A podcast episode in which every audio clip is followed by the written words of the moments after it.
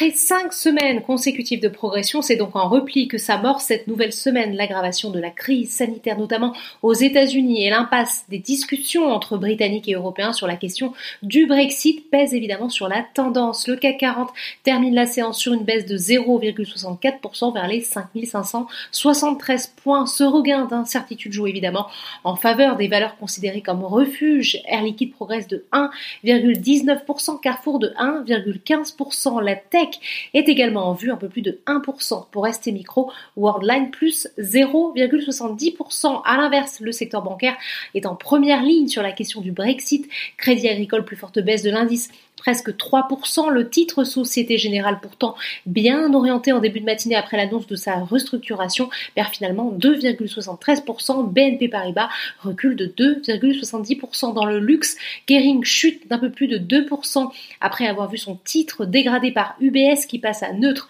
contre acheté et abaisse son objectif de cours à 624 euros contre 660. Dans l'actualité du SBF 120 maintenant, EDF lâche 2,13% après la dénonciation hier par Greenpeace de failles dans la sécurité du chantier du réacteur nucléaire EPR de Flamanville. Par ailleurs, Europcar a annoncé la conclusion d'un avenant à l'accord de restructuration de sa dette dévoilé le 26 novembre dernier et entraînant son passage sous le contrôle de ses créanciers. Le titre est quasiment à l'équilibre. Parmi les hausses du jour, Elior s'offre un peu plus de 3%, suivi par Nexan et par Sartorius Tedim Biotech. À noter que les valeurs parapétrolières continuent de progresser, à l'instar de Valorec qui prend un peu plus de 2%. Outre-Atlantique s'éteint début de semaine.